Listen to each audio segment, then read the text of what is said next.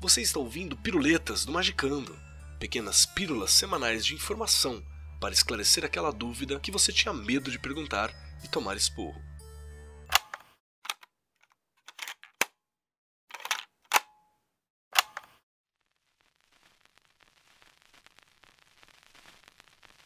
E aí galera, aqui é o Groa. E antes de você começar a ouvir essa piruleta, vou deixar uma pequena errata aqui do nosso último episódio.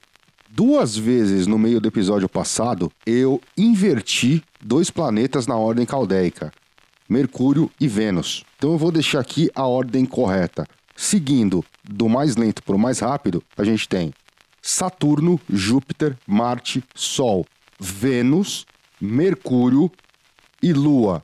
E não primeiro Mercúrio e depois Vênus, como foi mencionado duas vezes no último episódio. Beleza? Sendo assim, continua aí com a piruleta. Abraços!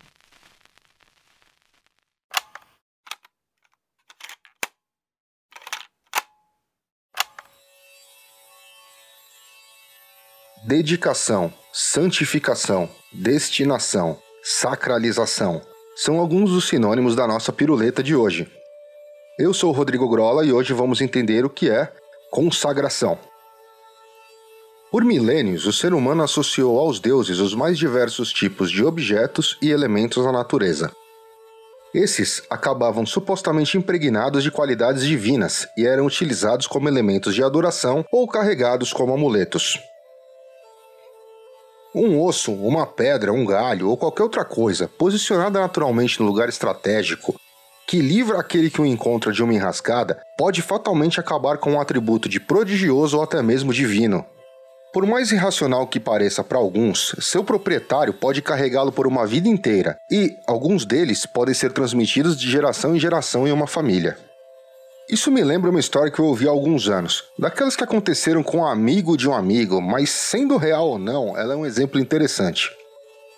Um baixista estava tocando com uma banda num local que poderíamos dizer um pouco duvidoso. Em dado momento do show, saiu uma briga na plateia e um dos homens puxou uma arma. Tiros foram disparados e antes que ele pudesse se abaixar, ele sentiu um impacto. Caído no chão, estático, a única coisa que passava pela sua cabeça era: Estou morto. Após alguns minutos depois da correria, ele percebeu que não sentia dor alguma. Se levantou, olhou todo o seu corpo, não viu absolutamente nada, pegou o baixo do chão e saiu correndo do local. Chegando em casa, agradecido por não ter acontecido nada, pegou um instrumento para guardá-lo e, ao observar, ficou pasmo. O tiro havia atingido o corpo do baixo. O instrumento foi então pendurado na parede e nunca mais foi tocado, guardado como um objeto de sorte que salvou a vida do músico. Pessoas carregam seus santinhos, pedras, dentre muitos outros tipos de amuletos. Jogadores e torcedores têm suas camisas, bonés ou até outras peças de roupa da sorte. Dê uma olhada nas suas coisas, você provavelmente tem alguma coisa do tipo. Isso é extremamente comum. Dentro dos círculos magísticos e religiosos, essas atribuições são potencializadas e a maneira de se fazer isso é através de consagrações. Consagração é a dedicação de um item a um propósito ou serviço especial é comum que isso seja feita com uma certa solenidade ou ritualística. O termo significa literalmente associar com o sagrado, tornar santo, e tem origem em um termo latino. Nem só objetos são consagrados, locais ou pessoas podem se tornar consagradas, santificadas também. Existem vários motivos para que você consagre um objeto e diferentes maneiras de fazer isso. Um objeto pode ser consagrado para utilização em um rito religioso, como um incensário na Igreja Católica ou uma guia numa casa de culto afro-brasileiro. Ele pode também ser consagrado para projetar para você um momento psicologicamente diferente do que você está, como um souvenir que você tenha adquirido numa viagem bacana, ou ainda como um simples objeto de proteção ou atração de algo específico, como um colar contra mal olhado ou uma moeda para atrair ou economizar dinheiro. Da mesma maneira que vários tipos de objetos podem ser consagrados, métodos diferentes são utilizados por culturas, religiões ou círculos esotéricos distintos. E ainda, temos diferentes tipos de consagrações. Há alguns anos, um grupo de estudos ao qual participei fez um pequeno ensaio focado nas consagrações e dividiu o tema em algumas categorias para facilitar a compreensão. São elas: Objetos autossugestionados Trata-se de um objeto ao qual seu possuidor, mesmo sem nenhum conhecimento magístico, filosófico ou religioso, atribui uma certa adjetivação. sorte, proteção, etc. E através da autossugestão consegue o respectivo efeito. Tem-se por esse método o processo mais simples de dedicação de um objeto. Exemplos destes são uma moeda antiga que um indivíduo encontrou na rua e insiste em carregá-la, ou um trevo de quatro folhas que ele está guardando em algum lugar da carteira. Imantação ou magnetização pessoal. Trata-se de um processo através do qual um objeto, normalmente tratado como estimado pelo frequente contato com seu possuidor, passa a possuir características energéticas de seu dono. Este método pode ser realizado por qualquer profano, Observe que se trata de uma magnetização não intencional, apenas pelo mérito de pertencimento e estimação. Tem-se neste caso um segundo nível de dedicação, mais elevado que o autossugestionado, mas ainda assim energeticamente muito restrito. Objetos autossugestionados frequentemente se tornarão de magnetização pessoal. Normalmente começam com a autossugestão e evoluem ao passar do tempo.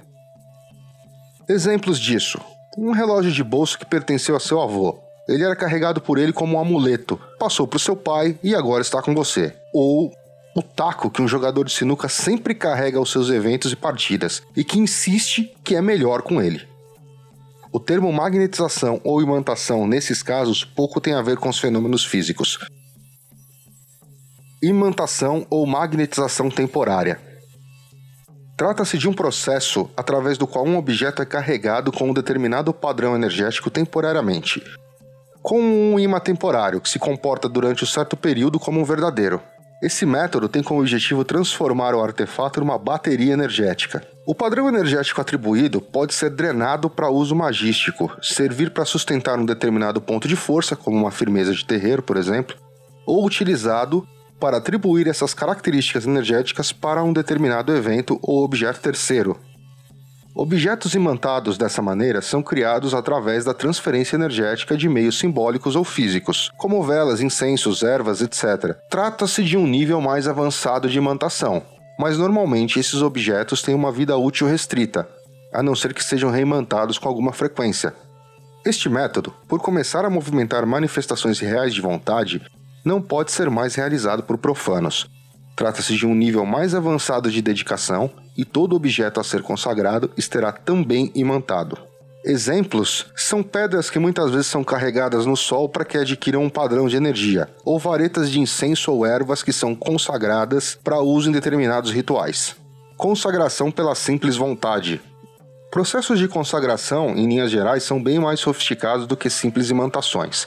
Nestes casos, o objeto nem precisa ser pré-imantado, pois a própria consagração já se comporta também como uma imantação. Trata-se de um processo pelo qual, através de um ritual específico, um magistra atribui função e padrão energético a um objeto.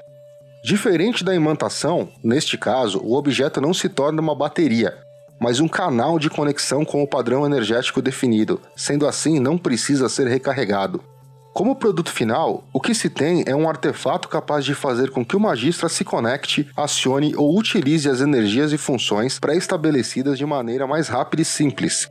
Existem diversos meios de se impor a própria energia em algo. Ritualísticas vão desde a magia do caos com fluidos até rituais mais elaborados com diversos elementos e sortilégios. Exemplos destes são as próprias ferramentas magísticas, cajado, adaga, taça e moedas, utilizadas tanto em altares como em cerimônias. Consagração astrológica. Trata-se de um processo onde a consagração pela simples vontade é realizada em sintonia com uma configuração astrológica específica, utilizando-se de energias próprias das egrégoras invocadas e o status energético do momento. As janelas astrológicas atuam como um ponto em que há maior ocorrência de um padrão energético muito específico. Se o momento no planeta é favorável, unindo-se à vontade do mago junto à egrégora de que participa, a uma boa disposição de energia, que pode ajudar a um objetivo esperado. Este método faz com que o padrão energético do momento seja marcado de maneira mais intensa sobre o artefato, tornando-o potencialmente mais forte. Exemplos disso são, por exemplo, oráculos como o tarô, consagrados em uma janela astrológica de peixes, para que se refinem o contato do oraculista com o plano astral, Praticamente qualquer objeto com o qual se faça uma consagração pela simples vontade pode ser também consagrado astrologicamente. Consagração por entidade. Trata-se de um processo onde a consagração pela simples vontade é realizada com o auxílio de uma entidade que carrega em si e por si uma carga energética bastante ampla e também específica. Esta entidade pode ou não estar incorporada em um médium. Ao se pedir que uma entidade consagre um objeto, ela pode carregar o objeto com a vibração ou energia que possui, de acordo com seu nível de esclarecimento e vontade. O ideal é que a entidade seja apenas um dos componentes da consagração, junto com o mago ou magistra que a solicita, e não o único fator.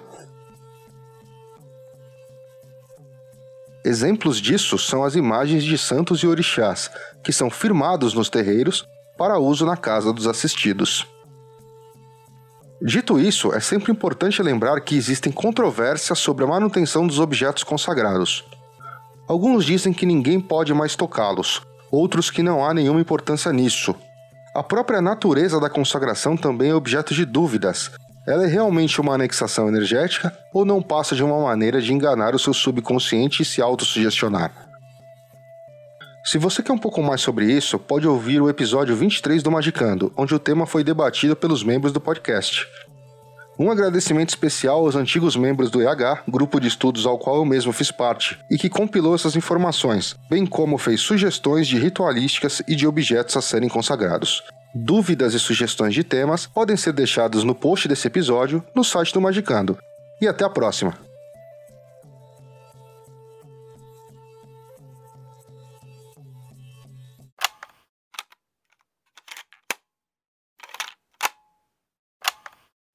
Você ouviu Piruletas, as pílulas de sabedoria do Magicando. Uma parceria do Mundo Freak e da Penumbra Livros. Quer tornar o Magicando semanal?